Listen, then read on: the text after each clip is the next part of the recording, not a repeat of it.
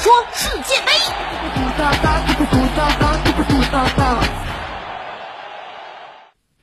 北京时间昨夜清晨，卡塔尔世界杯结束第四比赛日的争夺。一组首轮小组赛中，日本队二比一逆转战胜德国队，在拥有德国、西班牙队的死亡之组中抢得先机。话说世界杯，来听五星体育广播记者亚东发来的述评。话说世界杯，我是亚东。日本队战胜德国队，在这个公认的死亡小组当中占得出线先机，毫无疑问，这是一个大新闻。但是如果说这是个冷门的话，那么要加个引号了。我们可以从微观和宏观两方面来看。首先，微观层面，就这场比赛而说，日本队主帅森保一的战术是非常成功的。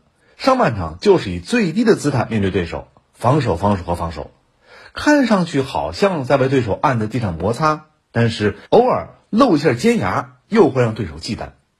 中场休息开始变化，首先是人员调整，然后慢慢改变阵容。而可怕之处就在于，这种改变是慢慢进行的，德国队完全没有察觉到。后防球员吕迪格在防守中还戏耍日本前锋。随着日本队两名前锋登场之后，突然间像潮水一样不断涌向德国队的禁区，八分钟内连进两球，这就是日本队的战术。反观德国队。以我为主当然没错，但是如果不能看到对手的变化，那就是失误了。而且，其实森保一上任日本队主帅以来，一直都是这个战术打法，不知道德国队为什么不引以为戒。另外呢，本届德国队本身就在锋线位置缺少核心，囤积了很多中场，但是关键时候谁来攻城拔寨，这个问题后面两场德国队要想清楚。再说宏观层面。如果说上届世界杯十六强球队战胜了没有小组出线的球队，那么您一定觉得，嗯，不意外。好了，加上名字就是日本队战胜了德国队。德国队上届世界杯小组赛就没有出线，最后一场输给了谁？输给韩国队。所以说，今天这个结果真的不意外。对于日本队很多球员来说，本场比赛也只不过是战胜了自己在俱乐部时的队友而已。日本队二十六人名单。二十个人都是欧洲联赛球员，其中欧洲五大联赛踢球的有十三个，这还不是凑出来的，是选出来的。剩余的六名本土球员里面有三人是有过旅游经历。自九八年首次晋级决赛圈以来，连续第七次参加世界杯。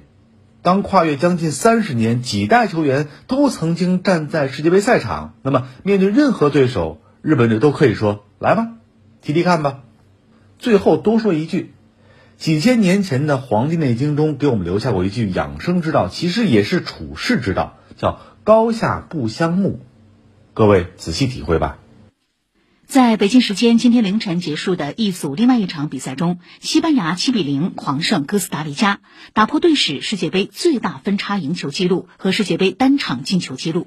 十八岁西班牙小将加维闪耀全场，他不仅打进一球，成为西班牙队最年轻的世界杯进球者，而且全场多次在前场主导了西班牙队的攻势。F 组同样结束了两场争夺，比利时一比零小胜加拿大，迎来开门红；上届世界杯亚军克罗地亚小组赛首战零比零闷平摩洛哥，互交白卷。卡塔尔世界杯今天将迎来 G 组和 H 组的首轮比赛，两位备受瞩目的球星 C 罗和内马尔将登场。葡萄牙与加纳的比赛中，三十七岁的 C 罗将第五次披挂上阵。尽管他本赛季状态下滑，但无疑是全队领袖，并有望打破纪录，成为连续五届世界杯进球的球员。夺冠热门巴西队的对手则是塞尔维亚。另外，韩国队也将在今天迎来本届世界杯首战。韩国队头号球星孙兴敏将带伤出战拥有苏亚雷斯、卡瓦尼等老将的乌拉圭队。